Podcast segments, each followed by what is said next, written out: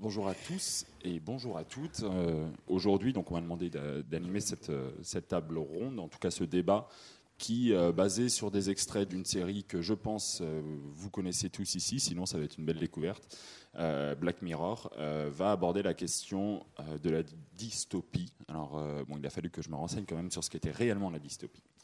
parce qu'on est dans un contexte où, où la peur fait foi profilage extrême, fin de la liberté personnelle, transparence accrue, puce dans le cerveau, immortalité virtuelle, robot tueur.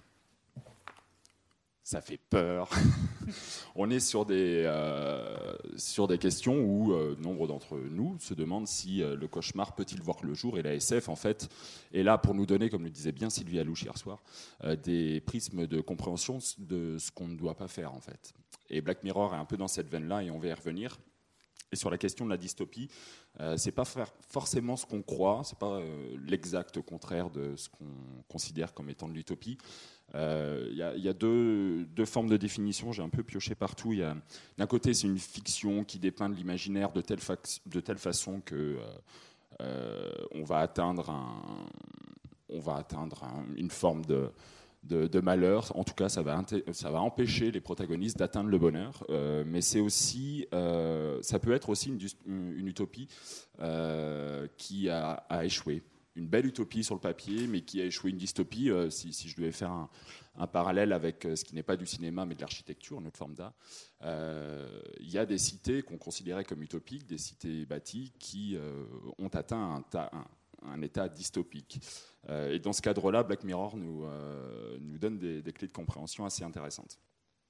Pour se pencher sur euh, notre futur aux yeux de, Black Mirror, on a soigneusement sélectionné trois extraits, plus ou moins longs, pour voir un peu ce qui nous pend au nez et surtout pour comprendre de quoi on parle. Et pour ça, il n'y a rien de tel que deux grandes éminences locales sur le sujet euh, et deux grandes éminences complémentaires. Euh, donc Amélie Cordier, CTO, donc chef de la R&D chez Umano, une société de robotique sociale qui développe de l'intelligence artificielle dans les robots qui ont des vocations sociales. Et Mauro Carbonnet, professeur de philosophie à l'université Jean Moulin Lyon 3, spécialiste de l'esthétique, mais pas que. La culture des écrans également avant de passer le premier extrait à partir duquel on va entamer le débat sur Black Mirror, euh, j'ai demandé à Amélie, qui a vachement euh, travaillé toute la nuit pour ça, de nous faire un petit topo de 4-5 minutes, histoire de vraiment déconstruire nos, fantasmes et nous faire comprendre ce que c'est réellement que l'intelligence artificielle. On a besoin de ces clés de compréhension pour regarder les extraits avec, euh, avec ces clés-là et puis aller un peu plus loin dans le débat. Donc Amélie, qu'est-ce que c'est que l'IA Merci. bon, bah, je sais pas. En fait, donc, je suis docteur en intelligence artificielle de l'Université de Lyon et je ne sais pas définir ce que c'est que l'intelligence artificielle. Et j'assume. Euh, pourquoi je ne sais pas? Parce que euh, je ne sais pas définir intelligence.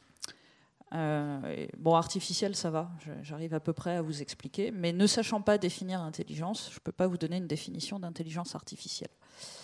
Euh, et je pense aussi que, euh, en fait, notre problème quand on parle d'intelligence artificielle, c'est qu'on commence avec un très gros handicap, c'est-à-dire qu'on commence avec un terme mal choisi. Euh, souvent, qu'on a cette, tu parlais de fantasme, hein, Samuel, on a cette idée que l'intelligence artificielle, c'est une forme de reproduction de l'intelligence humaine. première erreur, il n'y a pas que les humains qui sont intelligents. Il y a plein de formes d'intelligence dans la nature. Euh, donc on a tout de suite cette, euh, connotation négative de euh, on va essayer de, reproduire quelque chose qu'on ne sait déjà pas définir et donc on est bien embêté pour en parler. quand on prend l'acceptation anglaise du terme intelligence artificielle, donc artificial intelligence, en fait on a plus le sens de, qui émerge de capacité cognitive, c'est-à-dire que les, les anglophones envisagent plutôt l'intelligence artificielle comme un ensemble de technologies qui visent à proposer des, outils, des méthodes pour résoudre des problèmes qui nécessiteraient une forme de raisonnement euh, pour être résolus, s'ils devaient être résolus par des humains ou par des animaux. Donc déjà, quand on envisage l'intelligence artificielle comme ça, pas comme la reproduction de ce que c'est que d'être un humain, mais comme euh, la reproduction d'un mode de raisonnement, on est tout de suite beaucoup plus à l'aise pour en parler. Donc ça, c'est peut-être la première façon dont on peut démystifier ce que c'est qu'intelligence artificielle. Se dire que l'envisager comme un ensemble de modules, un ensemble de, composants séparés, et non pas comme une entité unique qui va euh, équiper les futurs robots tueurs de demain, dominer le monde et éradiquer les humains, parce que franchement, on est en train de détruire notre planète. Donc, considérons euh, l'intelligence artificielle comme un ensemble d'outils, un ensemble de méthodes de résolution de problèmes, et euh, déjà, on est beaucoup plus à l'aise pour en parler. deuxième aspect, alors pour faire le lien avec Black Mirror, euh, en fait, c'est très difficile de parler d'intelligence artificielle dans Black Mirror parce qu'il n'y en a quasiment pas. Il y, a, très peu d'épisodes où il est question d'intelligence artificielle. Il y a beaucoup d'épisodes où il est question de technologie. Et je pense qu'aujourd'hui, en 2018, on a cette euh, maladie qui consiste à tout mettre sur le dos de l'intelligence artificielle parce que c'est un mal dont on peut parler, qu'on peut critiquer, qu'on peut aimer, détester. Euh, alors qu'en fait, la vraie question qu'on doit se poser, à mon avis, qui va être au cœur du débat aujourd'hui, c'est la question de la façon dont la technologie, certes parfois rendue possible grâce à des technologies d'intelligence artificielle, est en train de transformer nos vies. Est-ce que ça te va comme topo? Ah, C'est génial. Vous avez peut-être une question par rapport à ça, et sinon on passe à l'extrait. Il n'y en a pas sur le slido encore. C'était très clair, hein, donc euh, je pense que c'est pour ça. Allez. Euh, le, premier extrait à partir duquel on va, on va baser notre débat, euh, c'est l'épisode 3 de la saison 3. Qui a vu la saison 3 ici? Si vous pouvez lever la main. Ah oui. Qui n'a jamais vu Black Mirror? C'est une bonne question, ça aussi. 1, 2, 3, 4, 5. Non, c'est bien. Euh, la saison 3, euh, le principe de Black Mirror, c'est que les épisodes n'ont pas forcément quoi que ce soit à voir entre eux. Donc ils peuvent se regarder à saut et à gambade, comme dirait Montaigne. Donc cet épisode-là euh, s'appelle The Entire History of You. Euh, J'ai pas le titre en français. Euh, et je, vais simplement lire le pitch et puis essayer de, résumer un peu la, scène à laquelle on va, euh, on va assister. un type, persuadé que sa, sa compagne le trompe, va mener une enquête à l'aide d'un dispositif d'enregistrement euh, qui euh, c'est un dispositif d'enregistrement continu de euh, sa mémoire, notamment visuelle. alors il perd un peu, peu à peu la raison. L'épisode va sur la dérive technologique et le trame personnel l'un avec l'autre. Et c'est un peu un coup de maître cet épisode. Et on va essayer de, de résumer l'essence de, de la problématique qui est soulevée, avec une scène en particulier. On va voir euh, le protagoniste monter dans un taxi. Euh, et aller à l'aéroport. En fait, il a une, interface rétinienne là qui lui permet de remonter dans sa mémoire visuelle. Euh, et double lecture de cette surface rétinienne, elle sert tant sa sécurité, sa propre mémoire, c'est quand même une, une, prothèse assez intéressante, que un système à l'échelle méta de surveillance qui est, euh, qu'on peut considérer à outrance. Euh, voilà ce que je peux dire sur cet épisode. Alors là, on a deux manips. On va lancer l'épisode et on va éteindre les lumières. Merci Amélie.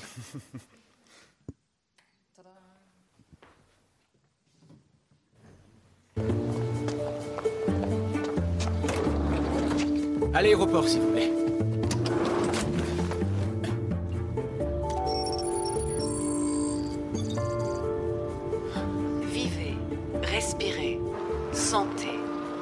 Avec votre mémoire exhaustive. La mise à jour de la puce Willow est accessible pour le prix d'un ticket de métro et on vous offre 30 ans de sauvegarde gratuite. Une simple anesthésie locale suffit pour l'installation de la puce intégrée. Parce que la mémoire, c'est pour la vie.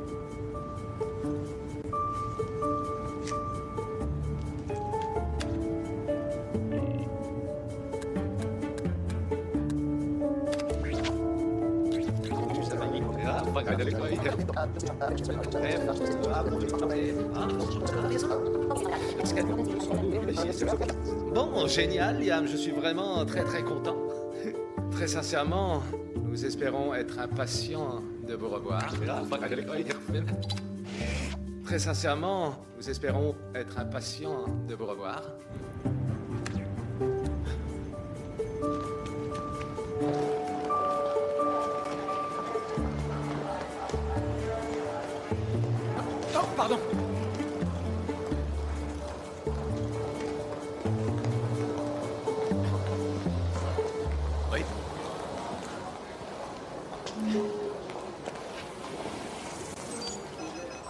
Monsieur Foxwell Vous pouvez me montrer vos dernières 24 heures en vitesse 4, s'il vous plaît?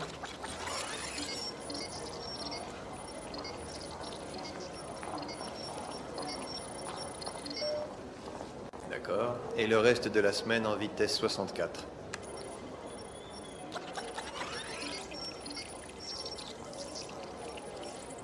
Enfin, bon voyage, monsieur Foxwell.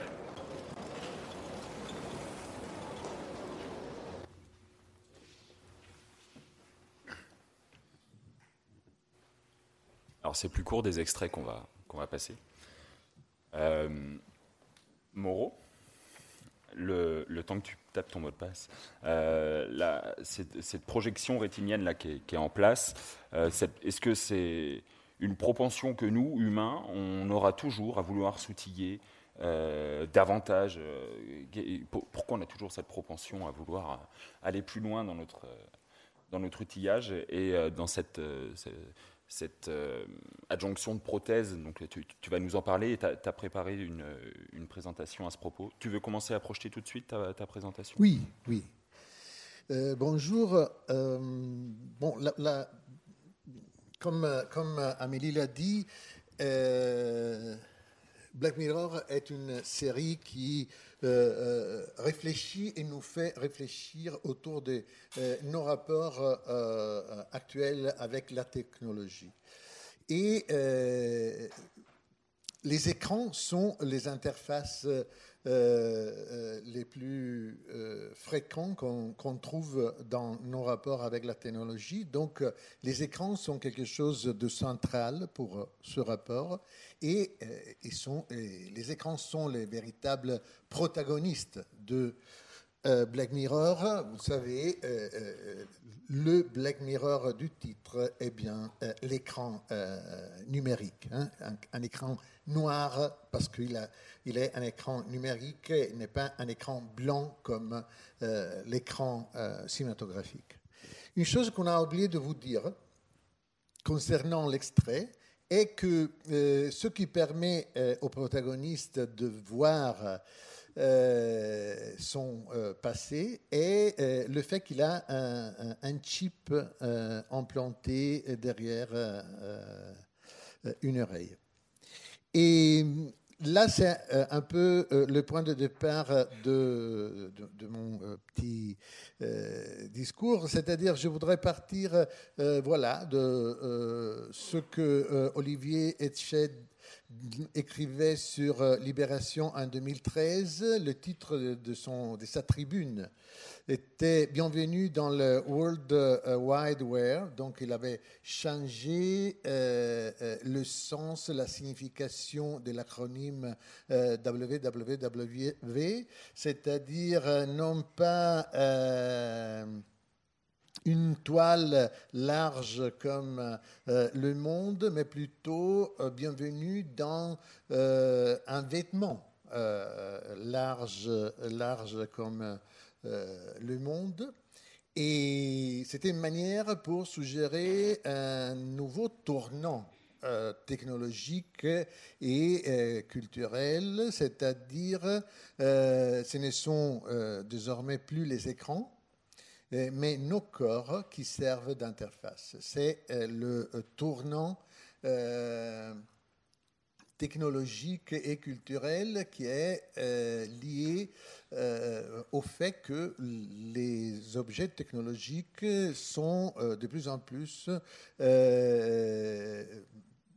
installés directement sur euh, notre corps.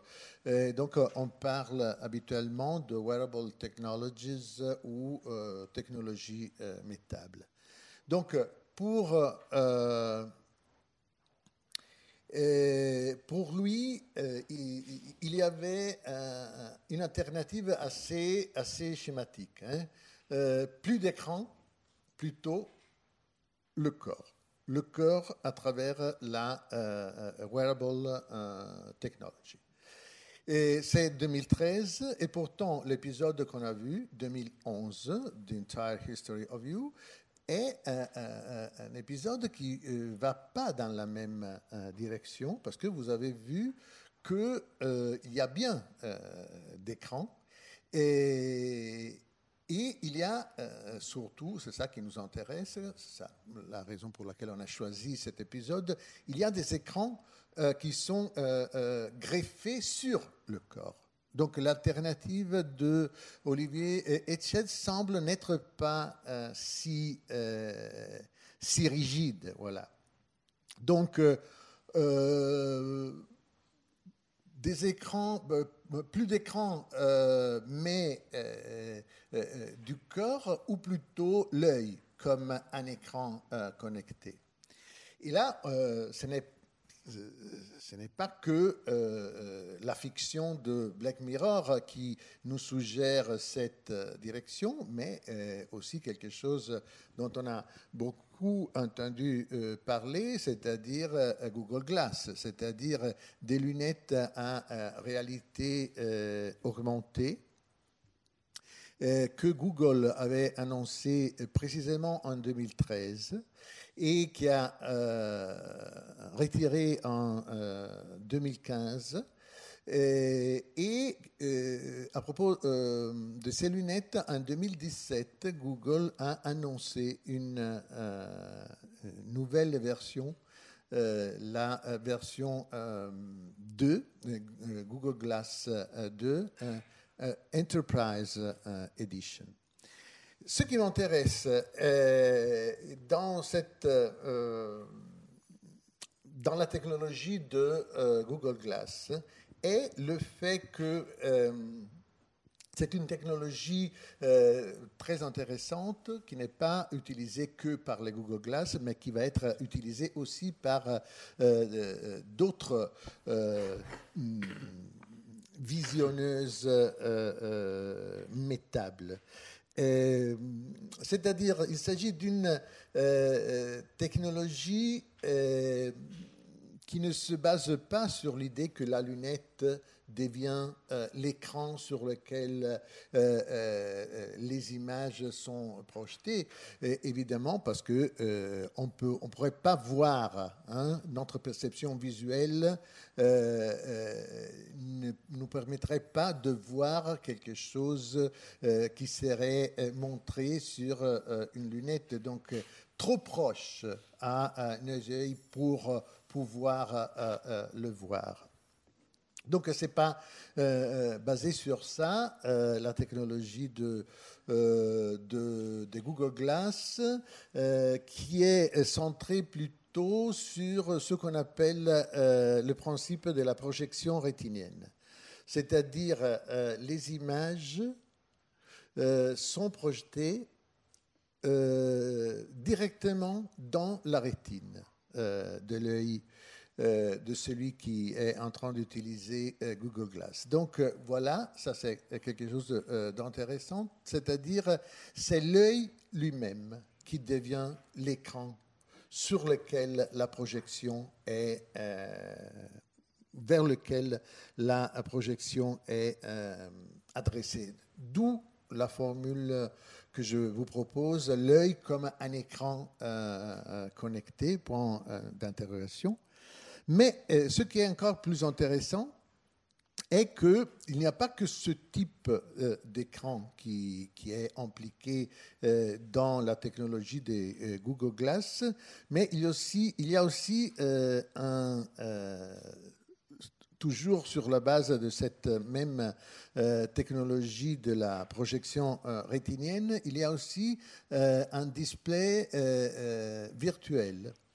Euh, c'est-à-dire, euh, la technologie, je vous disais, euh, ne peut pas se baser sur l'idée de nous montrer des images trop proches de nos yeux. Donc, qu'est-ce qu'il se passe? Il se passe que la projection sur notre rétine génère euh, une image virtuelle euh, sur un écran euh, virtuel que nous voyons à, une, à la distance d'un bras par rapport à, notre, à notre visage. Donc, il s'agit d'une sorte d'illusion perceptive qui nous permet de voir à une distance qui est la distance où les images sont des images visibles pour nous. Donc, c'est ce type de display virtuel qui est, euh, sur lequel les images euh, s'affichent euh, pour, pour nous.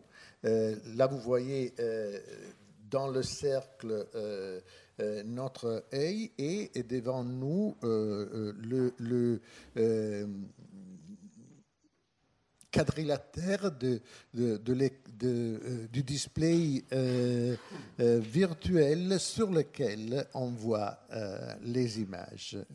ça, c'est une, évidemment une reconstruction de ce, display virtuel.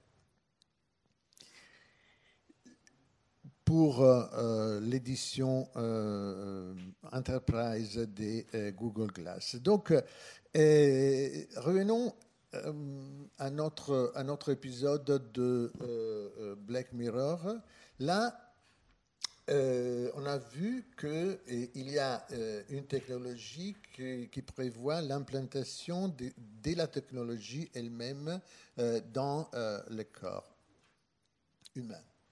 Et là, c'est déjà quelque chose d'intéressant parce que euh, des anthropologues, des paléontologues, des médiologues, comme par exemple euh, André Leragourand, euh,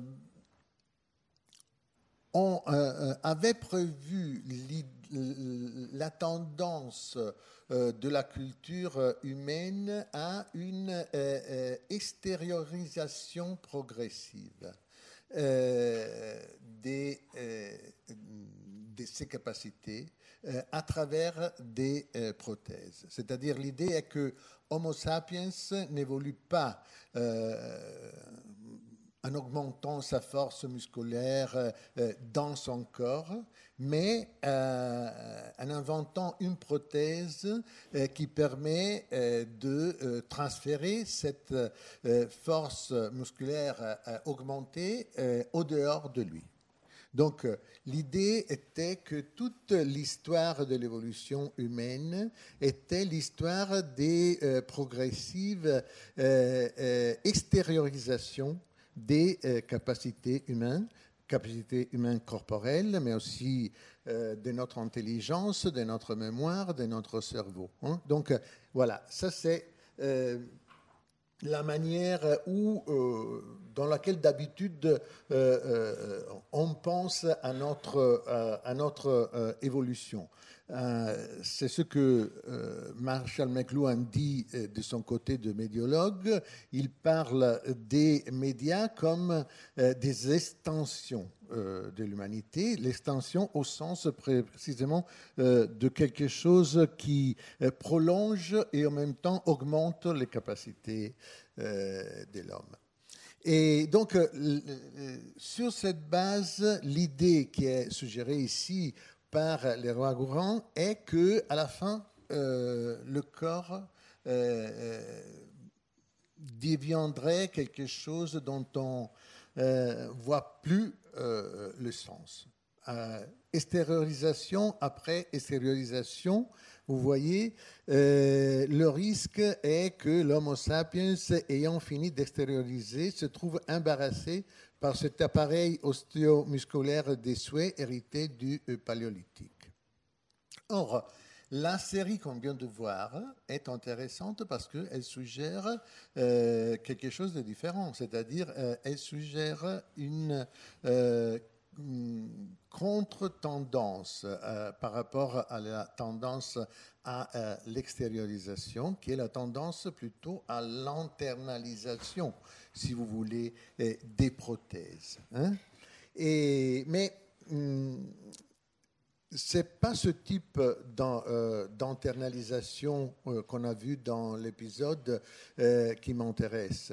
C'est plutôt le type d'internalisation complémentaire dont je cherchais à vous euh, donner quelques éléments euh, à travers euh, Google Glass. C'est-à-dire, Google Glass, c'est une technologie qui profite d'un organe humain, d'un organe de notre corps pour l'impliquer dans les fonctionnements d'un dispositif technologique, dans ce cas-là d'un dispositif numérique et donc, euh, Google Glass arrive à nous montrer euh, des images à travers une quasi-prothèse du dispositif lui-même, euh, et, qui en tant que tel ne serait pas en mesure de nous montrer, parce que la lunette, je vous disais, serait trop proche de nos yeux pour nous montrer. Donc, il implique le glace, implique un organe de notre corps, la rétine, l'œil, etc., comme une sorte de euh, composante euh, du euh, device, du dispositif optique lui-même pour arriver à exploiter ce euh, ces composantes euh, euh, supplémentaires et nous donner ce qu'il il est censé nous montrer. Donc l'idée que je voudrais suggérer est l'idée de nos organes corporels qui sont remodelés comme des quasi-prothèses des appareils euh, numériques euh, connectés. Vous voyez, euh, Amélie, quand on a discuté de ça, parlait d'une sorte de prothèse inversée. C'est-à-dire euh, c'est pas euh, euh, l'artefact technologique qui est une prothèse qui prend la place d'une habilité compromise de notre corps, mais c'est un organe de notre corps qui aide, si vous voulez, le dispositif technologique à arriver à remplir sa fonction. Donc, euh, l'organe de notre corps devient une sorte de quasi-prothèse euh, euh, du dispositif. Et là, j'ai parlé, j'ai utilisé ce mot quasi-prothèse pour souligner l'ambiguïté du statut de ces, euh, organes euh, corporels qui restent des organes corporels. Donc, euh, cela pose le problème des relations qu'ils établissent avec le reste de l'organisme, mais en même temps, ils sont utilisés comme des prothèses qui augmentent les potentialités humaines et constituent des composantes d'appareils numériques connectés. Évidemment, euh, on l'a vu euh, ici, si euh, les appareils numériques sont centrés sur la vision, il est inévitable de suggérer que nos organes puissent se transformer en des quasi-prothèses des écrans. Donc là, vous voyez quelque chose d'intéressant par rapport à deux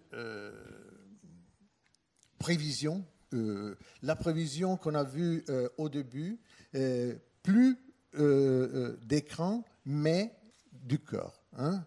Et la prévision de le roi courant, on aura une externalisation progressive et, entre guillemets, infinie. Hein. Là, on a par contre l'idée d'une internalisation qui exploite le corps. Donc euh, l'idée, il y aura plus de corps, qui est l'idée de euh, euh, les rois gourants, c'est ce que les rois gourants craignaient dans la phrase qu'on a vue. Eh bien, le corps est en train de reprendre, précisément grâce à la technologie, une place centrale. mais une place centrale avec les écrans, pas au lieu des écrans. Merci Moreau. Pour aller un peu dans la continuité, on va aller sur le sujet. Euh, on, s'était dit avec Amélie que ce serait bien d'aller sur un, sujet en particulier qui a, qui à voir aussi avec l'intelligence artificielle, mais je, vais prendre une question qui a, été posée là sur le, sur Slido et qui, va faire le lien. Euh, John, euh, qui est très actif en termes de questions, c'est super. Euh, l'œil comme écran connecté ne transforme-t-il pas le, panoptique en synoptique? J'explique. Il explique non plus simplement tout voir, mais voir tout avec tout le monde. Super bien posé cette question. Et euh, en quoi dans des, prothèses mnésiques peuvent aller dans ce sens-là, justement, voir tout, mais avec tout le monde Effectivement, c'est une, bonne question et qui fait une, belle transition. Moi, ce qui m'inspire dans cet épisode, c'est de me demander euh, pourquoi on fait ça? Pourquoi diable est-ce qu'on se mettrait une puce derrière l'oreille euh, pour enregistrer l'intégralité de notre vie et se la repasser euh, à tout moment? Alors dans, l'extrait qu'on vous a montré, il y a l'aspect utilitaire, c'est-à-dire que quand il est dans le taxi, le protagoniste repasse la scène qu'il vient de vivre pour essayer de, mieux comprendre ce qui lui est arrivé dans son entretien annuel. Et puis après, quand il arrive à l'aéroport, là, c'est la société qui utilise ce qu'il a vécu euh, dans la journée, la semaine passée, pour vérifier que euh, c'est pas un terroriste, qu'il n'a pas vu de personnes compromettantes et qui peut bien monter dans l'avion. Donc il y, a, ce côté, euh, ce qu'on fait, avec les photos dans notre quotidien, pour garder des souvenirs, qui est, qui est porté à son, son paroxysme et où on va garder notre vie comme un souvenir la, bonne question, c'est quel est le biais de tout ça? Et l'épisode traite très exactement de ce sujet.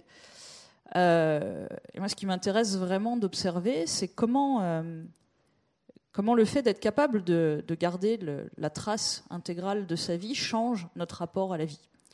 Et c'est le sujet de l'épisode, hein. c'est très exactement ça. En fait, pour ceux, sans spoiler, parce que je suis sûr que ceux qui ne l'ont pas vu vont avoir très envie d'aller le regarder, mais sans spoiler, cet homme va détruire sa vie parce qu'il va être capable de s'accrocher à des détails qu'il n'aurait pas été capable de percevoir s'il n'avait pas été équipé de cette prothèse.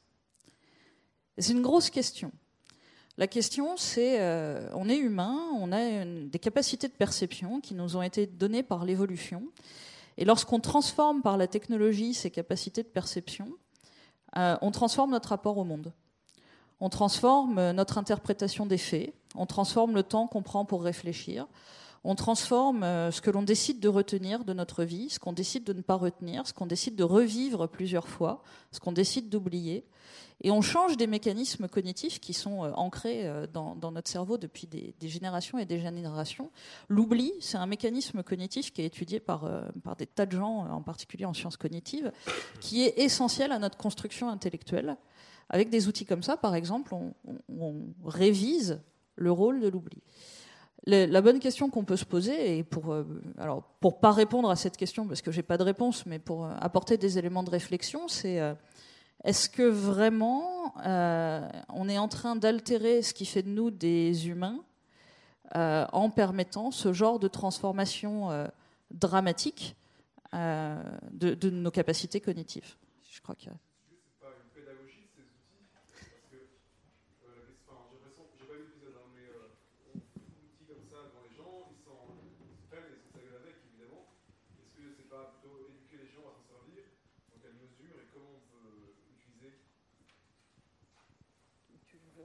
Alors, dès que quelqu'un prononce euh, pédagogie, des outils ou pédagogie de l'intelligence artificielle, je suis ravie. C'est mon motto dans la vie, c'est que euh, de toute façon, ça nous arrive en pleine figure et il faut faire avec. Et le, mieux qu'on ait à faire, c'est de, s'éduquer, de se former mutuellement, de s'informer, de s'enrichir sur le sujet. Donc oui, c'est ça.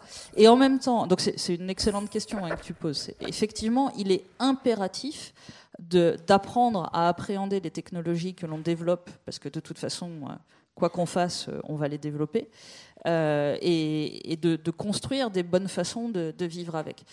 Et même si individuellement et localement, on pense que l'on peut tous apporter des réponses pertinentes à chacune des questions qui se posent lorsque l'on développe des technologies, en même temps portées à l'échelle de la société, on se rend compte que la technologie nous échappe. Et c'est ce que ces épisodes de Black Mirror, Black Mirror pardon, montrent très très bien.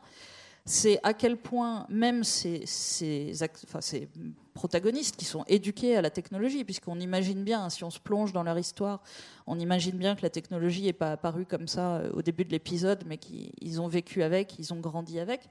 On se rend compte que même lorsqu'ils sont habitués à s'en servir, des dérives sont possibles. Et tout le jeu des épisodes, c'est de mettre le doigt sur ces dérives et d'imaginer le, pire des cas. Et de se poser les questions a posteriori de et comment on aurait pu éviter ça? Et ce qui est dramatique et black dans Black Mirror, eh ben, c'est qu'on ne peut pas. Oui.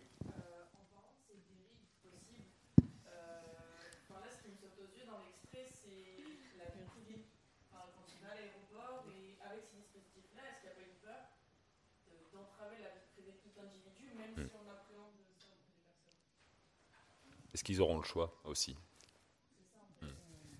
Euh, sur la vie privée, puis aussi sur où s'arrête le corps.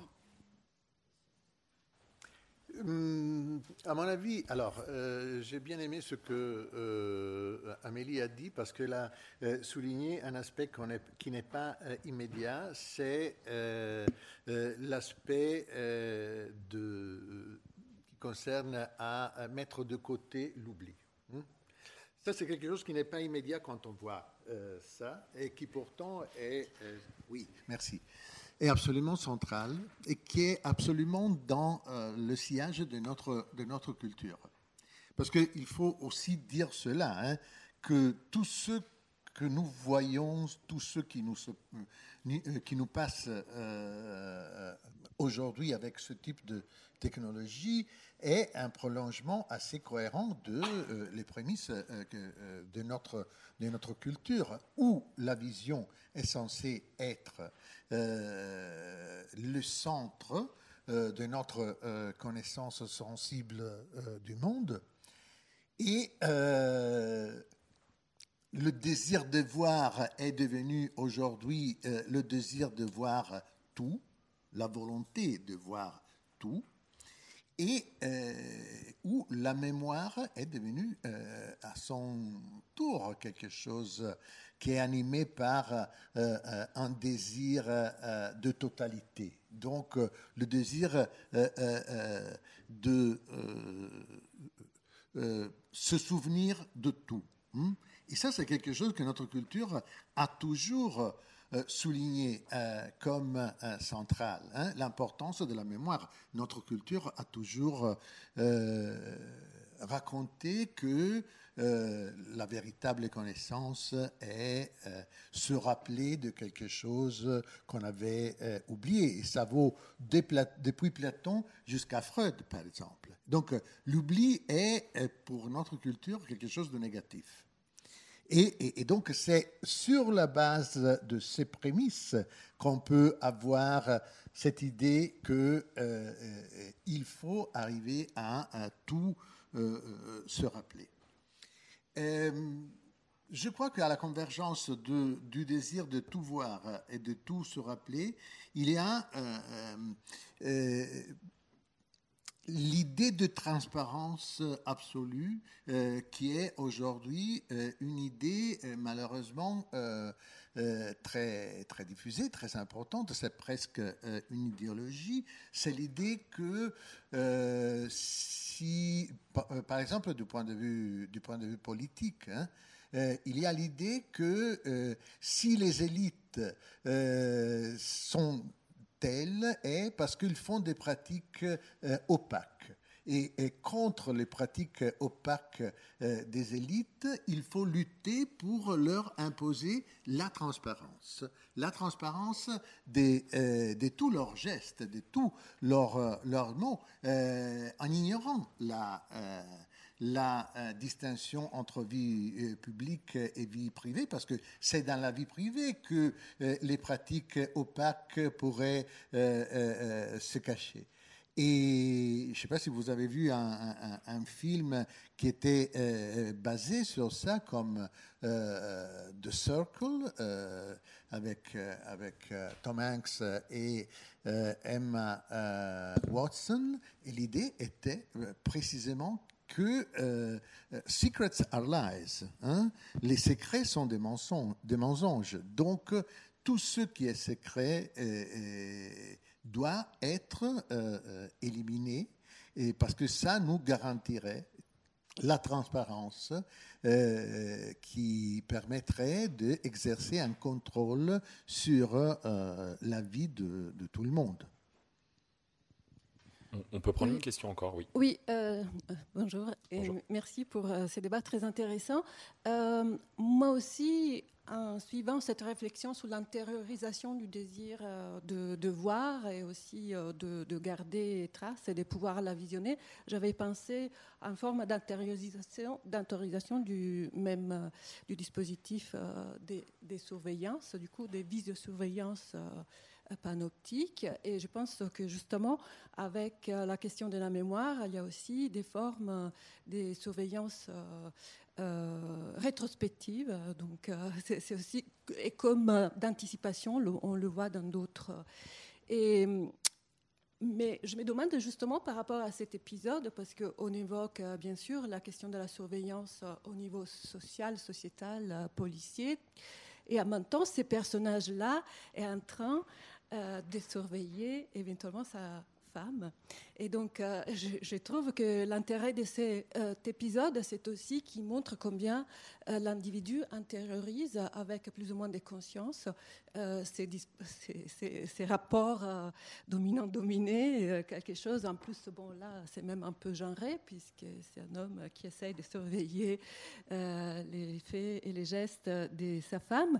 Et du coup, j'étais aussi contente que tu évoques, Moreau, l'opacité, parce que moi, ce que je trouve que, euh, que l'idéologie de la transparence nous cache, entre autres, c'est aussi euh, une autre façon d'appeler l'intelligence artificielle, donc euh, les algorithmes.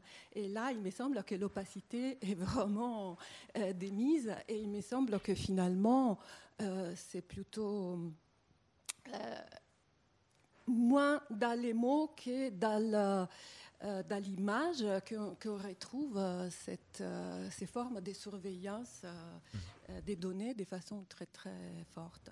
Et juste pour terminer, il me semble aussi que les, les, représentations de tout ce qui a trait à l'intelligence artificielle, peut-être moins dans Black Mirror, puisque en effet il n'y en a pas tellement, mais au cinéma, je pense à Her, euh, mais même euh, Eliza, euh, c'est très genré, ça aussi, non? C'est intéressant de voir comment, dès les premières représentations, projections, on, retombe quand même dans ces mécanismes. Merci.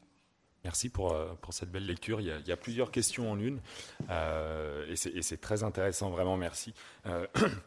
Euh, Amélie, sur, euh, alors, sur la, question de l'opacité, euh, je, vais, essayer de faire une petite digression, mais je pense que ça répondra à, vos questions. Enfin, je vais reposer la question à Amélie. Sur l'effet de boîte noire dans l'intelligence artificielle, ce qu'on considère comme étant la boîte noire, comme des algorithmes qui vont s'autogénérer, sur lesquels on n'aura aucun impact, et en quoi ça va pouvoir, en ça, répondre à des objectifs sociétaux, sachant que ce n'est pas nous qui les avons produits.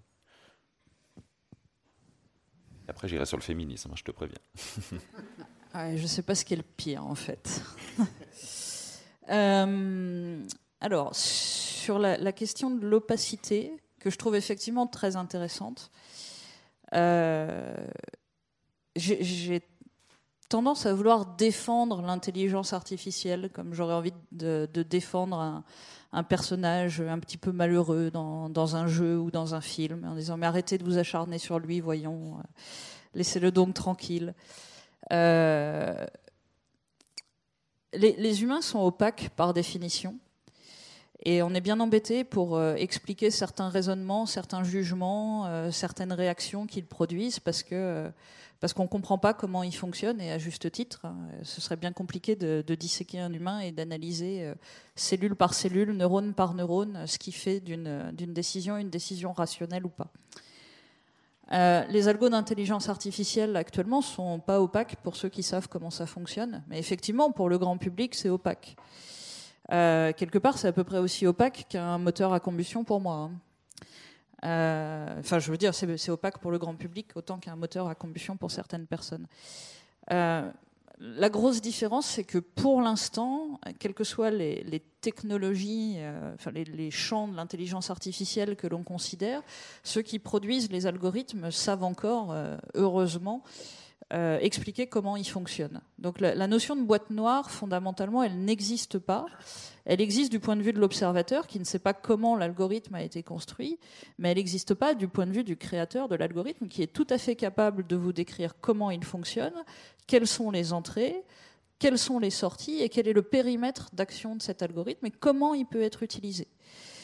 Euh, là, où je vous rejoins, c'est que du point de vue de la société, et je, partage euh, les, craintes, les inquiétudes, ou du moins les questionnements que chacun est en droit d'avoir, c'est vraiment très difficile de comprendre ce qui se passe. C'est très difficile parce que c'est des technologies complexes, que tout le monde n'est pas formé, que, euh, que personne ne prend le temps d'expliquer ce qui est un problème à mon avis qui est très grave, et que euh, contrairement à, un moteur dans une voiture où on sait globalement euh, ce qui se passe quand on, appuie sur la pédale d'accélérateur, avec certains algos d'intelligence artificielle, on, a du mal à percevoir les limites, la portée de cet algorithme.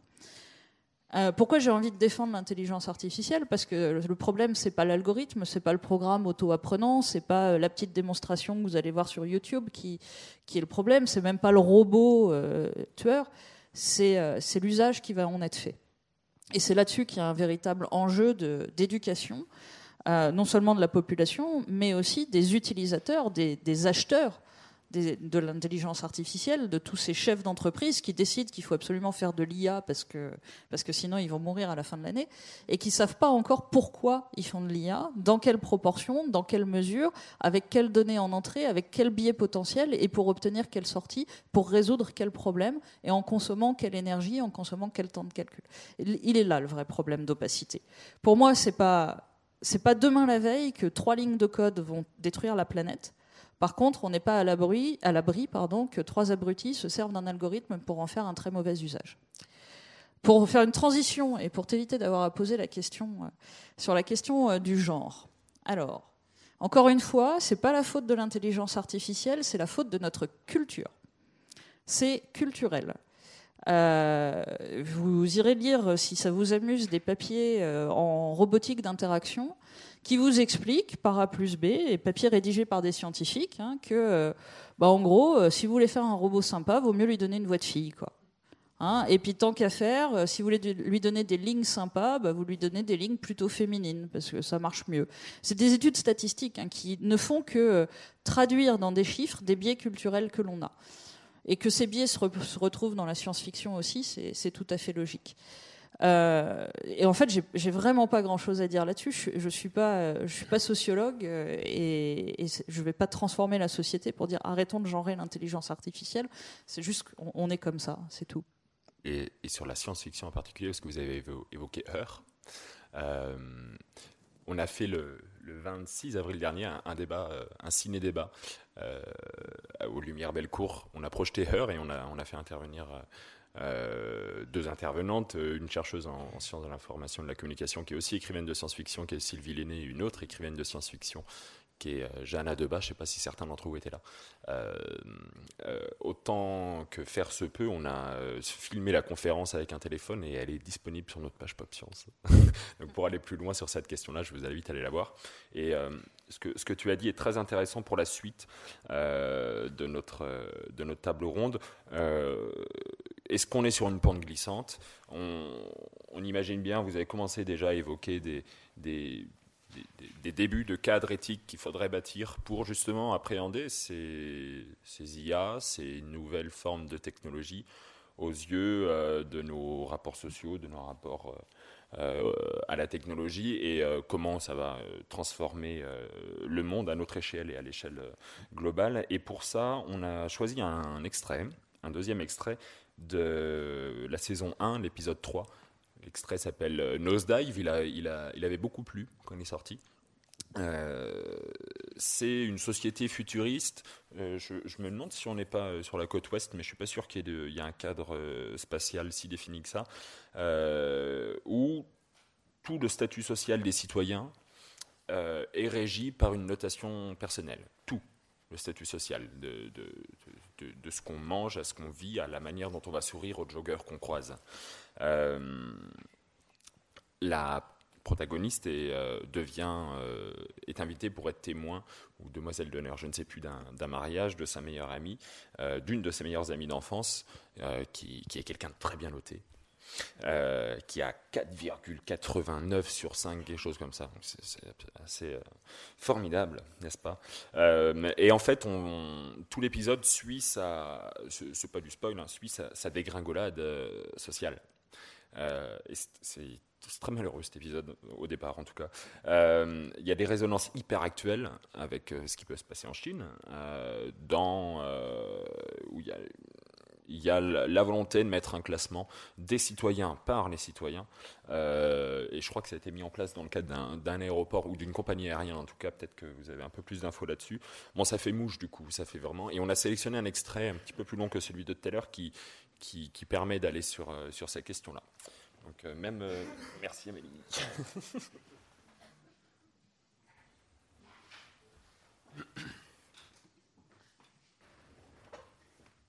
Il y, a un petit bug de son pendant une minute, euh, une minute dix, ne, vous inquiétez pas.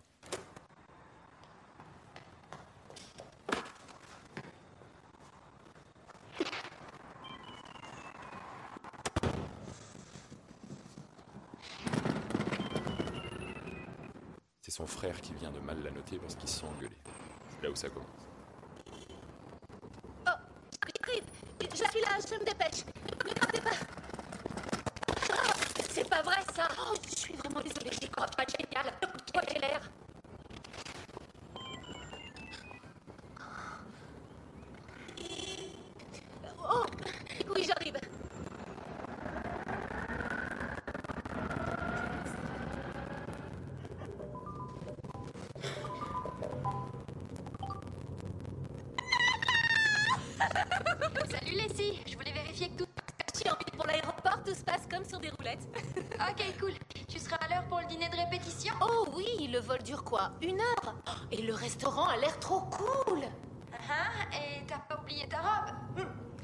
dans ma valise, j'adore le rose trop. La dernière version de ton discours est top, c'est vraiment super. Et l'idée d'écrire à la main, c'est carrément génial. J'en ai eu les larmes aux yeux rien qu'en voyant ta mise en page. Oh, merci beaucoup. Euh, il y a juste un truc, tu sais le passage où tu parles de ta période de trouble alimentaire Tu trouves ça un peu... Un peu trop personnel, oui. Ouais, tout à fait d'accord, ma belle, je le supprime. Ok, cool. On se voit dans quelques heures. Et moi, je me marie demain.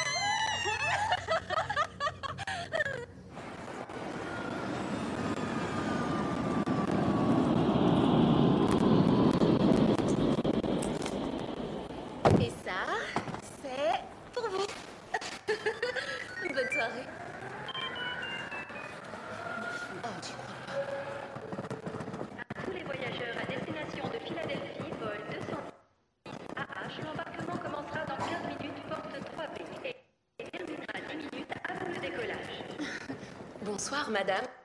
Comment allez-vous? Merveilleusement bien, merci. oh, je suis vraiment désolée, mais votre vol a été annulé. Non. Non, non. Problème avec un voyageur au décollage. Quoi? Et à quelle heure est le prochain vol? Hélas, le souci, c'est qu'ils sont déjà tous complets.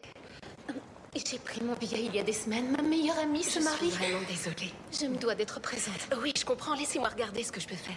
Merci. Mhm.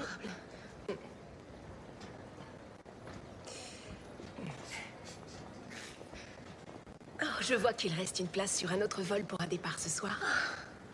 Ah. Elle est réservée à nos membres privilèges. Il vous faut un minimum de 4.2 pour en bénéficier. Oh, ça tombe bien, c'est ma note. Mm, mm. J'ai bien peur que vous n'ayez que 4.18. Désolée. Euh, oh, oh. Eh bien, ce n'est pas ma faute. Euh, c'est cette femme qui m'a mis une mauvaise note quand j'ai pris mon taxi. Oui, désolée, mais je ne peux pas faire autrement, voyez-vous. Mais il ne me manque presque rien. Je n'y peux rien, madame, c'est le règlement. C'est pas la Non, mais madame, s'il vous plaît, surveillez votre langage. Euh, pardonnez-moi, le truc, c'est que... En tant que témoin de la mariée, je ne peux pas ne pas assister au mariage. Et en tant que membre du personnel, je ne peux rien y faire. Pouvez-vous appeler votre Je n'ai pas le responsable droit. Pouvez-vous appeler votre responsable Je n'ai pas le droit. Je t'ai demandé d'appeler ton C'est du responsable. manque de respect. Nous ne tolérons pas le Veuillez manque de respect. je ne voulais pas. Je dois m'occuper de cette dame, Non, s'il non, vous plaît. non, non, non, non. Laissez passer la prochaine cliente, madame. Non, non, s'il vous plaît. trouve-moi un putain de val Je vous demande pardon. Je viens d'appeler la sécurité. Non, non, s'il vous plaît, ne faites pas ça. Je, je peux vous mettre la note maximale. Et voilà. Qu'est-ce qui se passe ici? Intimidation et injure publique. Non, non, ce n'était pas de l'intimidation. J'essayais Madame. seulement de... Très bien. Donc, afin de restaurer le calme en vertu des pouvoirs qui me sont conférés au nom de la sécurité de cet aéroport, je vais vous sanctionner par une pénalité d'un point, de façon temporaire. Cette pénalité sera levée dans 24 heures. Rendez-moi mes Sachez points que Durant maintenant. cette période, toutes les notes négatives seront doublées. Nous vous recommandons également d'éviter d'attribuer des notes négatives. Vous me mettez en double peine? Je vous demande instamment de quitter cet aéroport. Merci.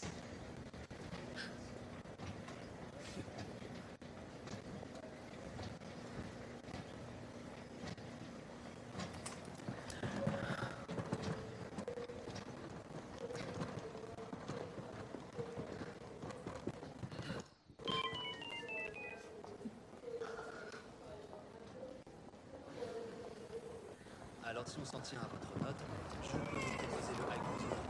C'est long, non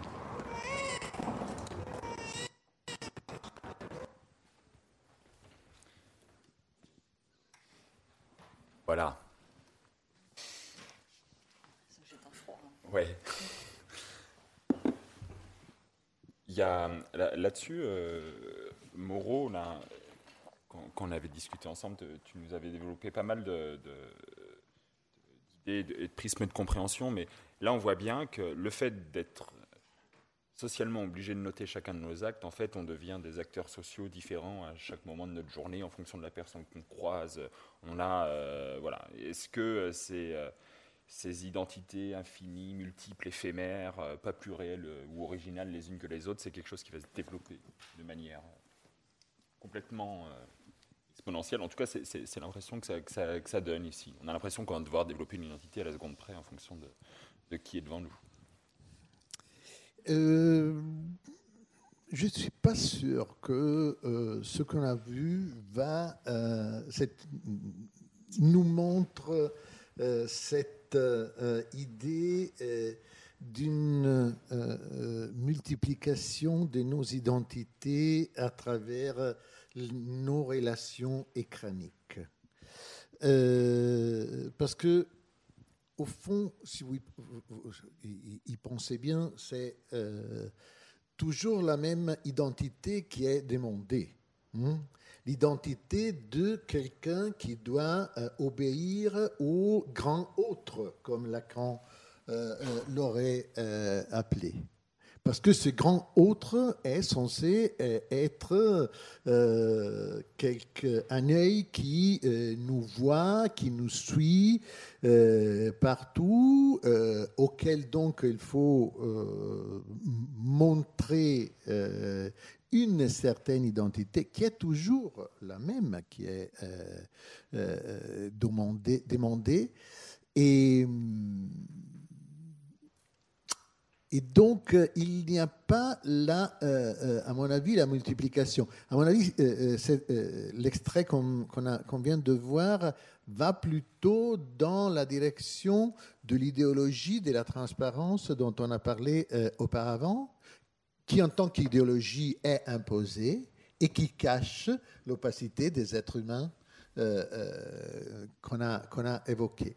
Mais c'est vrai que euh, on peut, on peut,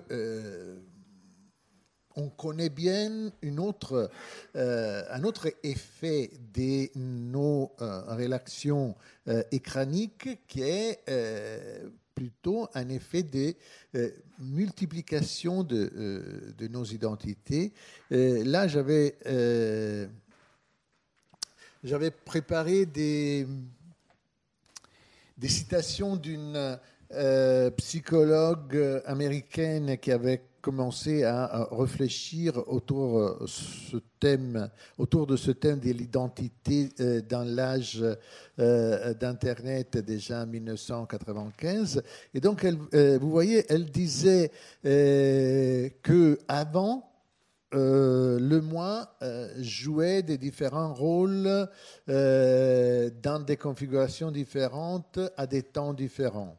Euh, une personne fait l'expérience euh, de se réveiller en tant qu'amante, de préparer euh, le petit déjeuner en tant que mère et aller au travail en tant qu'avocat. Donc, traverse des différentes relations et des différentes identités dans des temps différents. Euh, ce qui se passe euh, maintenant euh, avec les fenêtres, les Windows, qui sont inscrites sur nos écrans et qui peuvent s'ouvrir simultanément, c'est que les relations que euh, les fenêtres euh, nous ouvrent euh, nous obligent ou nous invitent à assumer simultanément des différentes identités. Voilà. Et c'est que euh, c'est ce que Tarkle euh, écrit quand elle dit euh, l'usage vécu de fenêtres, donc de Windows, c'est celui d'un moi décentré qui existe dans plusieurs mondes et joue de nombreux rôles en même temps. Alors voilà, ça c'est une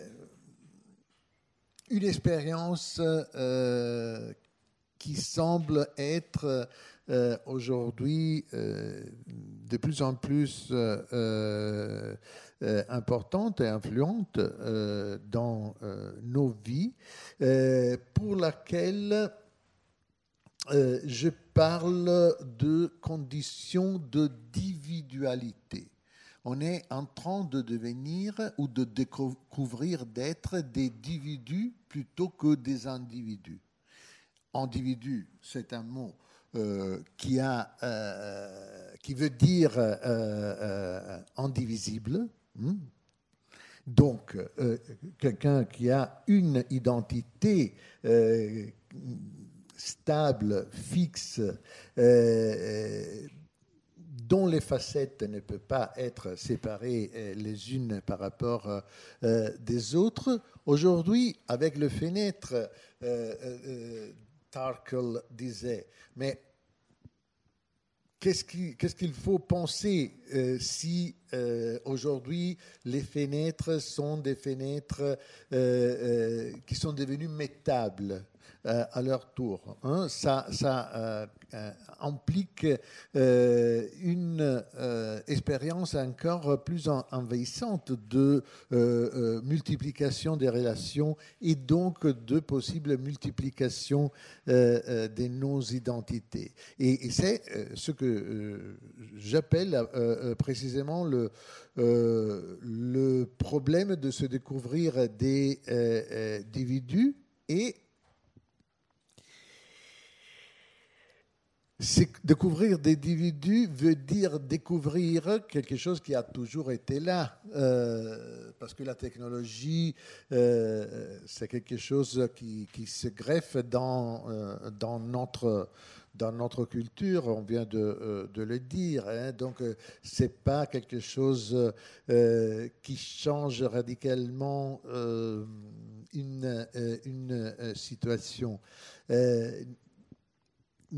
Mais euh, ce que euh, cette euh, condition d'individualité euh, nous fait voir est que, ce ne sont pas les identités qui produisent des relations, mais ce sont des relations qui produisent des identités. Et donc, on a la tendance à assumer des identités différentes sur la base des différentes euh, relations qu'on établit euh, euh, avec, euh, avec les autres.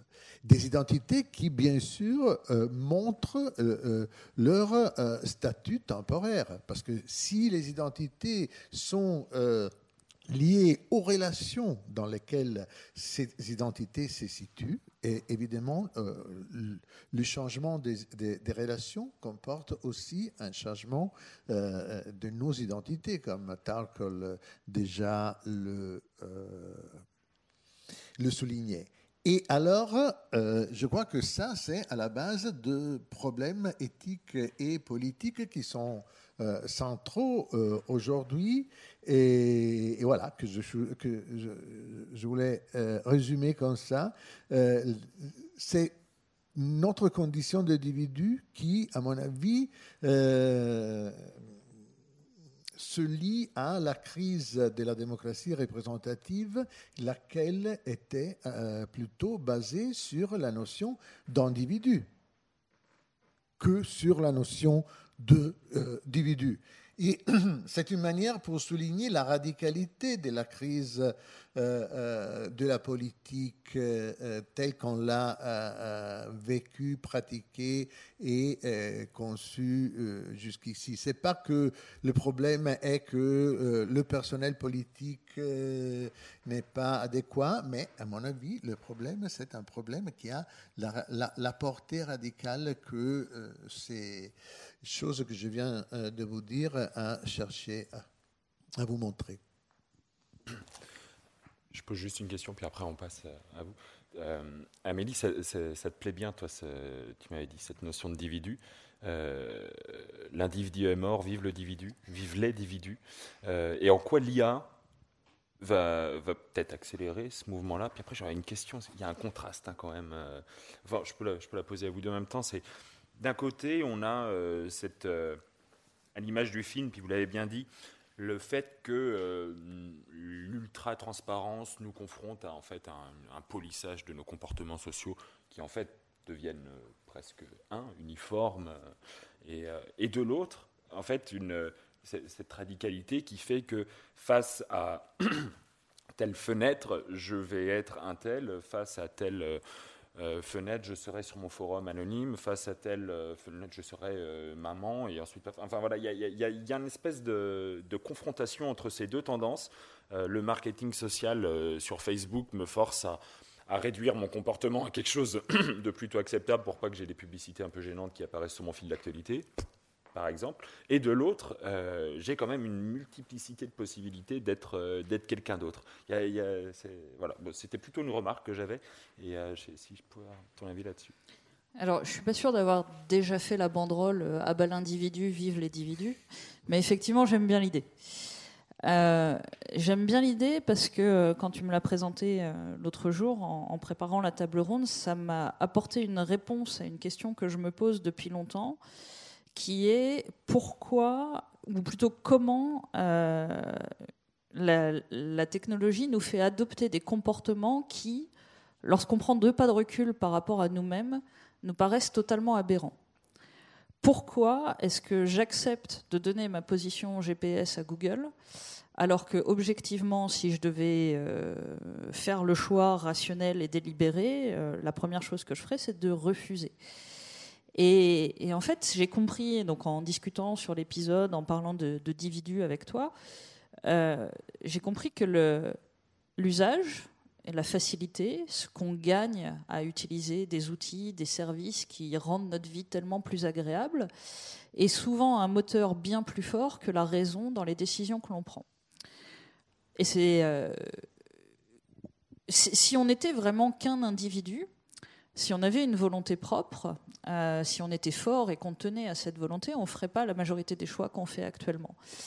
Et, la, prolifération d'outils, de, services, de réseaux sociaux, de situations dans lesquelles on est amené euh, à, faire des choses qui nous paraissent pas forcément ni éthiques ni morales, mais on le fait parce que c'est juste un bouton sur lequel on clique sur un écran de téléphone, fait qu'en fait on développe ces différentes. Euh, alors est-ce qu'on dit du coup des individualités? Je sais pas.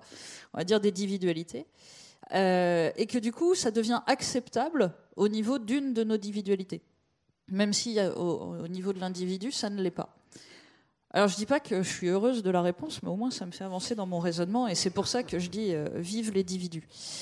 Euh, il y avait une, un, deuxième aspect dans ta question. C'était le contraste entre d'un côté, j'uniformise je, mon comportement, mais de l'autre, j'ai une possibilité de le, être plein d'autres personnes mm. en fonction des. Ouais, mais il y avait, surtout la, question de en quoi l'IA va changer tout ça. Oui. Euh, c'est le bout de la question qui m'intéresse. En fait, je crois que c'est pour ça que tu m'as invité.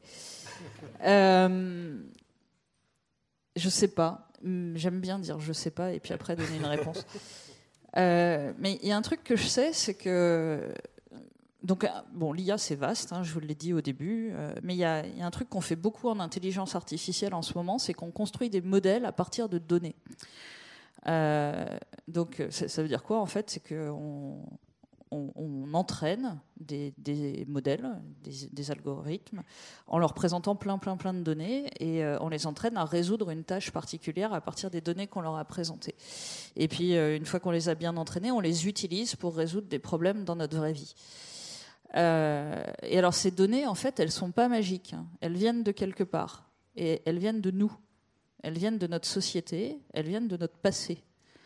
Donc les modèles qu'on entraîne ne sont que des miroirs, plus ou moins déformés en fonction de la qualité des algorithmes que vous aurez utilisés, ne sont que des miroirs de notre société.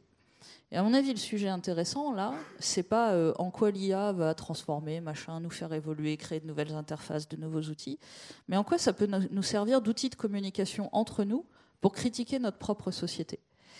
Alors pour vous donner un petit exemple que j'utilise souvent, ceux qui m'ont déjà vu l'ont peut-être déjà entendu, euh, vous prenez un, un petit algo de machine learning, donc apprentissage automatique, euh, pour faire de la recommandation de CV à un directeur des ressources humaines. Et votre problème, c'est de recommander des CV de, de gens pour, utili- euh, pour occuper des postes de développeurs. Vous entraînez votre algo avec euh, qui est développeur à l'heure actuelle. À l'heure actuelle, dans le marché du développement informatique, il y a 90% de mecs. Ok? C'est pas bien, c'est pas mal, c'est juste comme ça, c'est les faits. Du coup, euh, si vous avez bien entraîné votre, votre algo de machine learning et que vous le mettez euh, tel quel sans avoir pris deux pas de recul sur ce que vous avez fait dans les mains d'un directeur RH, il y a de fortes chances que l'algo euh, promeuve en priorité des CV de développeurs hommes plutôt que des CV de développeurs femmes. Pas parce qu'ils sont meilleurs, pas parce que euh, pas parce qu'ils sont plus aptes à occuper les postes, mais tout simplement parce que l'histoire fait que c'est comme ça. Vous mettez ça dans les mains d'un directeur RH peu scrupuleux, il va prendre les résultats tels qu'ils sont et puis il va les utiliser et puis il aura fait son job et on ne pourra rien lui reprocher. Par contre, euh, vous mettez ça dans les mains d'un directeur RH qui a deux pas de recul sur la question, il se dit mais non, là il y a un problème dans cet algo, c'est pas normal, j'ai des CV de femmes et ils sortent pas aussi souvent que les CV d'hommes, pourquoi? Peut-être qu'il faudrait euh, revoir la façon dont on a fait l'entraînement et, euh, améliorer les choses. En fait, ce qui, me plaît bien dans cet exemple, c'est que c'est quand même beaucoup plus facile de critiquer l'éthique d'un algorithme, enfin d'un modèle euh, d'IA entraîné et de dire bah non, là il y a un biais, on va le corriger, que de critiquer la décision rationnelle d'un directeur RH. Et un de mes espoirs pour l'intelligence artificielle, c'est de se dire que peut-être que cet outil qui amplifie tous nos phénomènes de société, parce qu'on le fait plus vite, plus haut, plus fort, avec plus de données, plus rapidement, et ainsi de suite, va être un, bon bouc émissaire pour discuter des problèmes éthiques qu'on se pose entre nous et qu'on peut euh, porter sur la, table de la discussion. Monsieur on va, vous donner un micro, excusez-moi, parce qu'on vous en parle. Merci.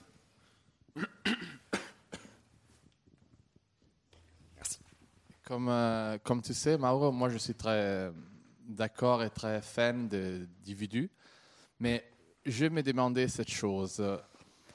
Bon, euh, écrit en 1995, à une époque où Internet est un peu une dimension de fuite de la vie réelle, qui, où on cherche de se créer des identités multiples qui ont possiblement rien à faire avec notre vie réelle. Je fais juste un exemple hyper vite. À l'époque, quand on se faisait une euh, email, on donnait presque jamais notre nom et notre nom de famille et notre prénom, car ça semblait quelque chose de risqueux, dangereux. Et aujourd'hui, par contre, on l'a vu dans, dans l'exemple de Black Mirror, tous ces fenêtres sont finalement rapportées à une identité et euh, j'ai plutôt l'impression qu'on s'est vite aperçu grâce à, euh, je sais pas, le développement technologique, la diffusion d'Internet, etc., que le monde virtuel pouvait ne pas être conçu en opposition au monde actuel, mais comme un renforcement et en redoublant du monde actuel, sauf que plus puissant. Et euh, alors, on le voit très bien dans, dans l'exemple de Black Mirror, comment finalement tout est euh, reconduit à un corps, euh, un corps numérique, mais aussi un corps physique, à une identité qui est renforcée au lieu d'être euh, mise en discussion. Et donc, je suis hum, tout à fait d'accord qu'il y a cette double tendance. D'un côté, cette technologie pourrait nous amener vers une individualité, disons, et positive et négative. Je pense à comment tu utilises cet individu, donc comme c'est libéré de euh, l'indivisibilité de l'individu, mais il y a aussi Deleuze qui, dans les hum, post-scriptum sur les sociétés de contrôle, parle d'individus comme euh, chiffres. Le fait qu'on est réduit à des big data, finalement, il anticipe un peu cette, cette notion. Et je crois que les deux vont bien ensemble, comme dépendants de cette euh. Mais de l'autre côté, cette idéologie de la transparence, il me semble euh, quand même reconduire ou chercher de faire résister cette notion d'individualité. Et la question que je te pose est, que j'ai élaborée en ce moment, euh, pendant cette discussion. Est-ce que, à ton avis, cette euh, direction de internalisation, de reconduire au corps, pourrait, d'une certaine manière, euh, être euh, avec cette, euh, ces retours à l'individualité, à l'individu Est-ce que ce replier des technologies, pas comme des extériorisations qui nous amènent ailleurs, mais de revenir vers le corps, et cette tendance de considérer le corps comme un corps organique finalement, même s'il est utilisé comme une quasi-prothèse. Donc hum, c'est presque hum, paradoxal, mais je sais pas, est-ce qu'à ton avis, ça pourrait être, faire partie de cette tentative de euh, restaurer un peu la notion d'individu? Tel un phénix, l'individu renaît de ses cendres. Mauro? Mais je crois que c'est la meilleure euh, transition qu'on peut faire pour euh, euh, le troisième euh, Merci, extrait. hein. Parce que dans le tr- troisième extrait, on va voir plutôt le contraire de, de ce que tu viens de décrire, c'est-à-dire la démultiplication des identités grâce à, à l'internalisation de prothèses. Et donc, euh, évidemment, on n'est pas là pour deviner euh, euh, la véritable direction. On a vu par ailleurs que jusqu'ici, on ne s'est pas reconnu exactement dans les choses telles que Black Mirror les décrit. On a utilisé cela pour faire des réflexions plus vastes et peut-être pour corriger un peu euh, certaines tendances. Et donc, je crois que euh, on est dans une situation où il y a une tension aujourd'hui entre euh, une poussée vers l'individualité et euh, par contre des, tendances à euh, euh, rétablir ou même à imposer l'individualité. À mon avis, il s'agit de deux tendances qui ne, qui ne naissent pas euh, euh, avec la technologie euh, numérique dans la condition humaine, mais qui sont exaltées euh, par, par la technologie numérique d'une manière qui nous pose des, problèmes, des problèmes nouveaux. Pour le dire de, manière rapide et schématique, et, et je suis d'accord avec, avec Samuel, d'un d'une certaine... Euh, d'un certain côté, on, fait l'expérience de la dividuation euh, tous les temps, et de l'autre côté, par exemple, euh, au niveau politique, on est, traité comme des individus qui doivent aller voter pour d'autres individus. C'est pour cela que, à mon avis, il y a cette crise de la, démocratie représentative, parce que l'idée d'individu est l'idée euh, qui est à la base euh, moderne de ce type de euh, démocratie qu'aujourd'hui trouve cette résistance dans une autre condition qui est la nôtre, et, c'est-à-dire la condition de la, de la individualité. Donc voilà. mais encore une fois, c'est une divergence qu'on expérimente sans avoir la réponse pour dire on va dans cette direction plutôt que, que dans l'autre. Ça donne des bonnes clés de lecture au, niveau de la, question de la liberté euh, en particulier et de l'identité aussi. Il y, a, une rupture qui est en train de se créer et auquel c'est difficile d'apporter des réponses, je trouve, en tout cas. En tout cas, moi, j'en ai pas et, de tout ce que j'entends, de, toutes les conférences et débats qu'on a pu faire, c'est vrai qu'il y a. Mais euh, une rupture. Euh, les, les, rois Gourand disaient que, en tout cas, le progrès est, c'est pas quelque chose euh, qui concerne les, les, exemplaires d'une espèce, mais l'espèce en tant que telle. Hein. Donc, euh, le problème de notre euh, condition d'être bonheur en tant qu'individu, de notre liberté, c'est pas un, problème qui concernerait l'évolution du, du Homo sapiens le tout n'est vraiment pas la somme de ses parties, hein, pour le coup. Il y a une question avant qu'on passe au troisième extrait. Non. Si, monsieur ah, Pareil, on va vous donner un micro, excusez-moi. Euh, bonjour. Euh, donc oui, à, l'inverse de la tendance qui pourrait euh, permettre d'exploiter les, les, les, individus ou les individus, peu importe, en tant que base de données, en tant que chiffres, est-ce que du coup, la technologie qui permet de se découvrir comme individu avec les avatars ou avec tout ça, toutes ces technologies qui permettent peut-être de prendre conscience de notre individualité ou individualité, peu importe, est-ce que la technologie ne permet pas de se comprendre plus et de prendre plus conscience de soi en tant qu'humain à l'inverse, du coup? Qui veut réagir. J'ajoute juste un truc, par exemple, si on regarde dans les, dans les rêves, par exemple, on peut, on peut clairement voir qu'on est plusieurs on, est, on est une constitution de plusieurs euh, euh, individualités.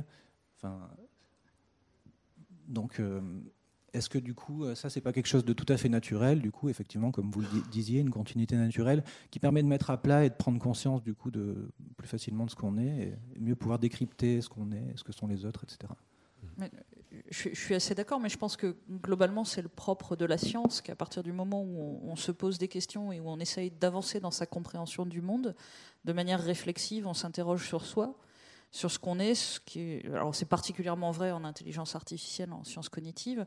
On s'interroge sur euh, la façon dont on raisonne, la façon dont on construit des idées, euh, ce qui fait de nous un être conscient, ce qui fait de nous un être raisonnant, et par définition, on progresse. Après, la question de est-ce que euh, à l'échelle individuelle, euh, l'outil est un moyen de mieux se connaître? Oui, probablement. Oui. On va passer. Euh, on, a le droit de mordre un peu sur le temps, a priori, donc c'est super. Est-ce que je peux voler ah la parole avant de passer au prochain extrait que tu vas sûrement expliquer brillamment? Surtout pas non plus. pour, pour faire un grand écart et revenir à une des toutes premières remarques faites par Moreau sur sur cette inquiétude que peut-être que dans mille ans, enfin, dans quelques milliers d'années, euh, les, humains seront bien embêtés par ce machin qui s'appelle leur corps. Je n'y crois pas un seul instant. Pour ceux qui étaient là hier soir, euh, vous avez certainement entendu parler du concept d'embodiment, d'incarnation euh, de, de, la conscience et du raisonnement dans le corps.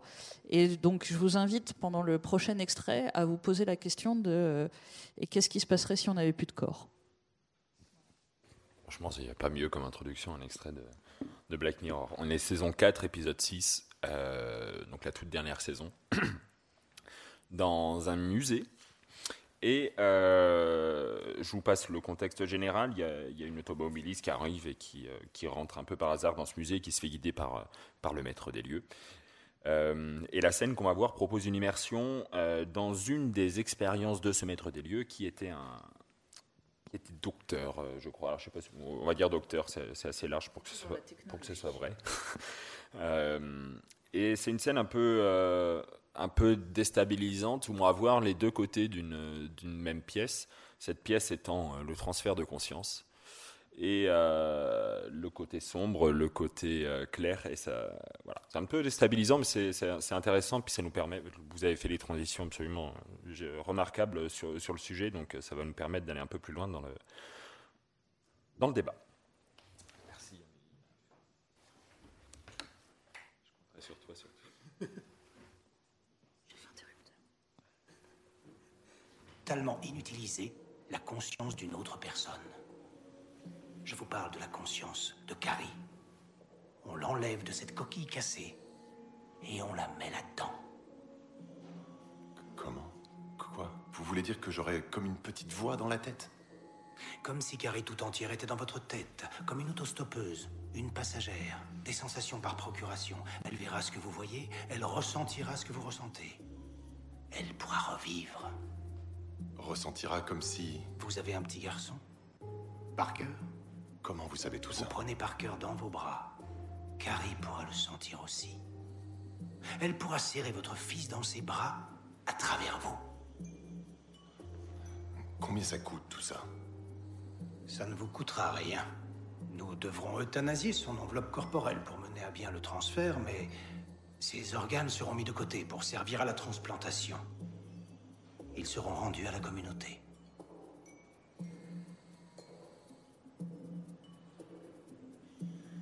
Vous êtes partant? Il faut que j'y réfléchisse. Pour Carrie, c'est tout réfléchi. Et pour vous?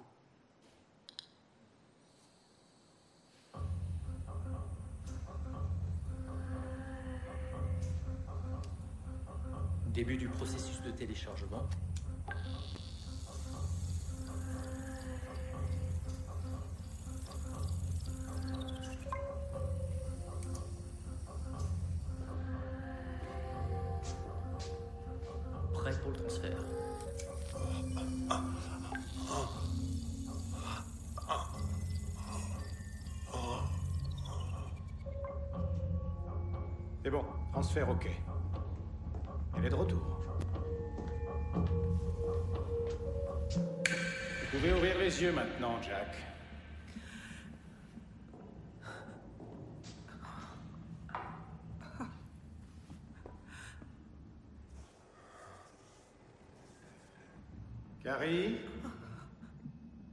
Vous m'entendez, dites à Jack ce que vous voyez.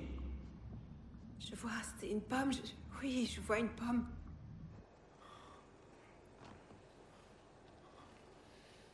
Je l'entends. Une pomme, elle vient de me dire une pomme. Mm-hmm. Salut ma puce. Salut, Jack. Prenez-la. Serrez très fort.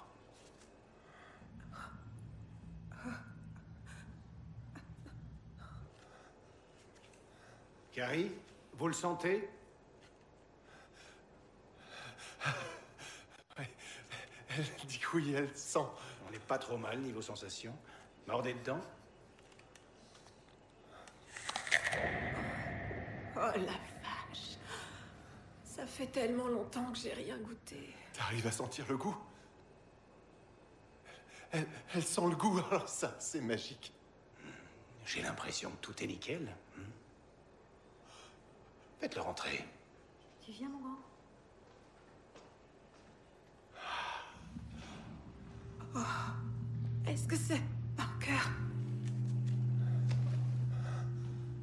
Il a tellement grandi. Oh, oh, Jack, prends notre petit garçon dans tes bras.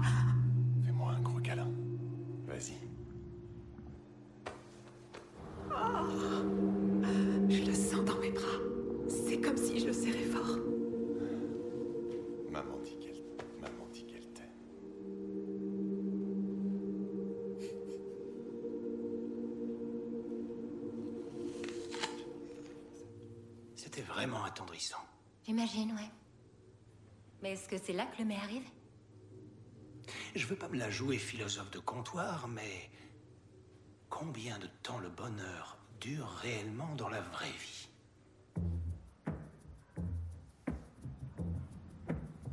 Allez, tourne la page, j'ai fini, moi. Bon sang, qu'est-ce que t'es lent. J'aime bien regarder les vignettes. C'est le principe de base de ce qu'on appelle une bande dessinée. Ah, si, c'est vrai. Pause. Faut que j'aille pisser.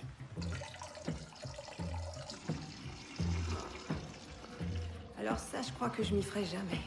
Ah, ça fait du bien, hein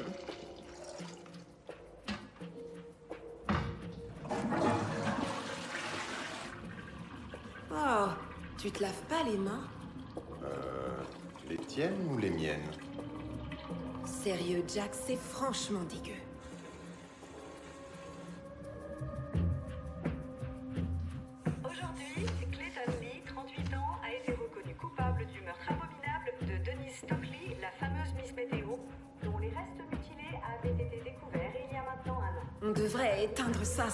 Pour un gamin de 4 ans. C'est bon, il l'écoute même pas. Parker Bon sang! Lui parle pas comme ça. Je le fais tout le temps, il va pas en mourir. Mon amour, enfin, tu... Tu connais le tarif? C'est qu'un enfant. Pour qui tu te prends, hein? Non, non, mais qu'est-ce que tu racontes? Je suis pas du tout excessif, enfin Non, pas encore, non, non, non, Carrie, attends, laisse-moi parler Se coltiner une mouche du coche sur la banquette arrière en continu, c'est pas ce qu'il y a de plus fun, ni pour le chauffeur, ni pour les autres passagers. Jack n'avait aucune intimité.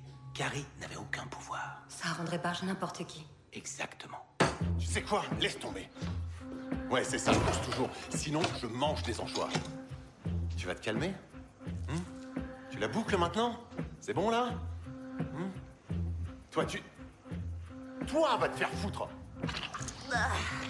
Putain Eh ouais. Rien à foutre, quoi T'es encore en train de parler Tu... Enfin bref. Très vite, Jack, enfin, Jack et Carrie, viennent me voir. Genre, ils me prennent pour leur thérapeute de couple. Oh, tu veux bien la mettre en veilleuse et me laisser...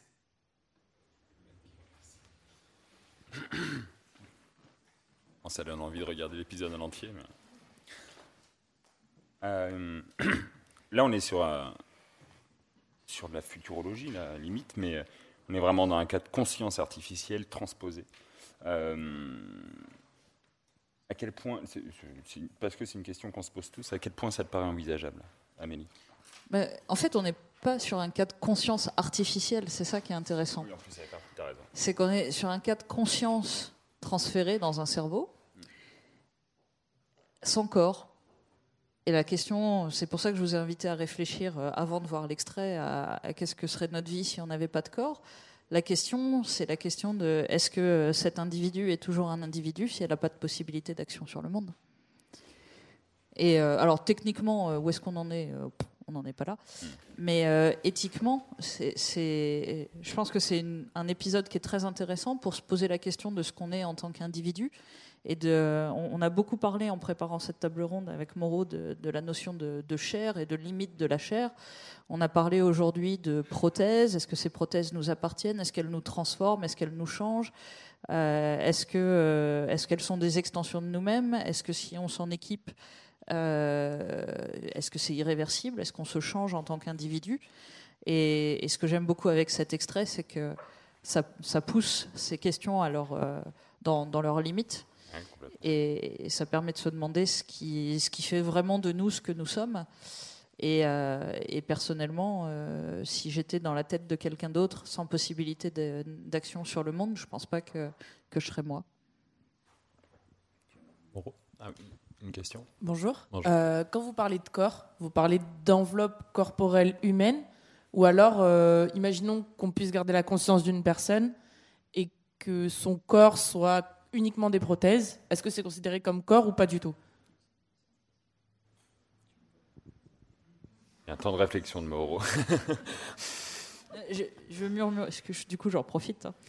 Euh, je murmurais que c'est une excellente question. hein, la, la question, euh, en introduction, Samuel a utilisé le terme de continuum, et la, la question de, de continuum est, bonne. Je pense que euh, à, la fin de cet épisode, sans vouloir tout spoiler, encore une fois, la, la conscience d'une personne est mise dans un, un ours en peluche. Euh, Trop tard, je- de spoiler. Non, non, mais il n'y a pas que ça. Il y a plein d'autres trucs dans cet épisode. Il est formidable. Euh, je pense que le, côté radical fait qu'on on trouverait ça inadmissible. Et en revanche, le remplacement cellule par cellule, tant que d'une étape à l'autre du remplacement, on n'altère pas l'identité, nous semblerait euh, acceptable. C'est-à-dire que si d'abord je perdais une main, qu'on me l'a remplacée, puis une deuxième, puis et, qu'on arrivait à le faire de manière progressive, je suis sûr que fondamentalement ça choquerait personne. Et, du coup, ça, ça va dans cette direction qu'il n'est pas possible de définir une limite à ce qu'est l'enveloppe corporelle, mais qu'en revanche, quand il s'agit de, de classifier, on est capable de dire ce qu'on trouve acceptable et inacceptable. Euh, j'ai du mal euh, déjà avec enveloppe corporelle. Hein, parce que je suis mon corps et donc euh, je vis mon corps, mon corps est ma manière d'être au monde, d'établir des relations temporelles et spatiales avec, avec le monde, les choses, les autres. Hein. Et pour cette même raison, j'ai du mal euh, aussi avec, euh, avec le mot euh, embodiment. Parce que dans le mot embodiment, ce qui me fait peur, mais aussi qui est une difficulté, est cette idée de, de l'im. Hein. Alors, l'embodiment serait une un mot qui suggère une idée euh, à la base peut-être spiritualiste, hein, euh, qui est euh, l'idée de, de l'enveloppe. Donc le corps est l'enveloppe et je peux y mettre dedans, je sais pas, un cerveau, un esprit, une conscience, etc. donc c'est pas ça. Je suis mon corps et, mon problème est euh, comment mon être au monde à travers mon corps change quand des technologies sont greffées sur euh, mon corps. Mais ça vaut euh, déjà, j'y pensais ce matin, quand on se regarde dans un miroir. Un miroir est déjà une sorte de euh, prothèse de euh, notre vision, euh, qui techniquement ne fait pas partie de notre corps, mais qui enlarge l'horizon de ma chair. Hein, parce que ma chair est aussi l'image de moi que je regarde dans, dans le miroir. Donc voilà. Tu, as parlé de spiritualité et, euh, c'est vrai qu'en fait, euh, ce qu'il y a derrière ça aussi, c'est le fantasme d'une vie éternelle, dont on voit que euh, une promesse telle que celle-ci, même si c'en est pas encore une, peut ne plus devenir seulement l'apanage des, religions. Mais on en a parlé hier soir, donc je ne vais pas forcément revenir là-dessus. Est-ce que il y a une autre question? Et puis après, je crois qu'on va devoir, on va devoir couper. oui, je voulais il me semblait, Moreau, que là, on aurait trouvé ton idée d'intériorisation quelque part. Et, euh, c'est presque la caverne des mémoires mm. platoniennes, là, qui est intériorisée. Et donc, euh, par rapport à ce qu'on a vu avant, euh, il me semble que ça, ça moins très à l'intelligence artificielle, justement, que à cette envie presque de donner des couches ultérieures, euh, des, possibilités, des perceptions visuelles, euh, euh, comme si c'était télescopé, vraiment une sorte de télescopage par une deuxième conscience qui voit, qui voit ces ombres, ces images. Et encore une fois, il m'est semblé vraiment que cette idée de l'intériorisation était extrêmement bien vue et pertinente, mais aussi que là, on arrive enfin, on s'est réunis, me semble-t-il, à l'épisode précédent, dans cette façon, enfin, si on passe à la suite aussi, de quelque part de se servir de la technologie pour euh, presque aplatir, surmonter les conflits de tout ordre. Euh, dans les premiers épisodes, on avait quelque chose, euh, voilà, c'était presque la dérive du politically correct, et donc quelque chose qui est extrêmement dans un monde où tout est pastel, parce qu'il faut faut que qu'on soit tous euh, dans une sorte euh, de transparence, mais aussi d'harmonie apparente. Et finalement, on est dans la notation et dans la sanction, quelque chose qui est quand même profondément connoté en termes de politique et pouvoir. Et là, on est là aussi dans cette idée que si quelque chose pose problème, et si notre conscience, ou double conscience, ou conscience haute, euh, pose problème, bah, euh, la technologie nous permet euh, de, de s'en débarrasser, de la transférer, par exemple, dans un peluche, par exemple, ailleurs. Donc, il m'est semblé une sorte aussi de mise en abîme, cette, cette idée des, individus, parce que du, du, coup, ça ne fait que multiplier, et même dans des formes plus avataresques, mmh. cette notion. Oui, euh, si je peux ajouter, euh, euh, pas un mot, seulement une slide, la dernière que j'ai préparée, c'est que jusqu'ici, on a eu la tendance qui est, plutôt typique de mettre en opposition le fait d'être plus ou moins libre et le fait de la technologie qui euh, peut euh, réduire nos marges de, liberté. Alors je voulais euh, rappeler ça. Hein, le traité de le discours pardon de la servitude volontaire euh, où la Boétie disait que la servitude, euh, la servitude est toujours quelque chose euh, qu'on accepte. Hein. Donc, on fait le choix de déléguer une partie de notre liberté et de l'attribuer à une autorité extérieure. Donc, c'est un oxymore qui, euh, à mon avis, euh, nous parle parce qu'il nous dit qu'on ne peut pas mettre liberté et servitude euh, en opposition l'une par rapport à l'autre. Est-ce qu'on finit là-dessus? Pas d'autres questions? Amélie? Eh bien, merci beaucoup pour votre présence. Je pense qu'on peut applaudir nos deux intervenants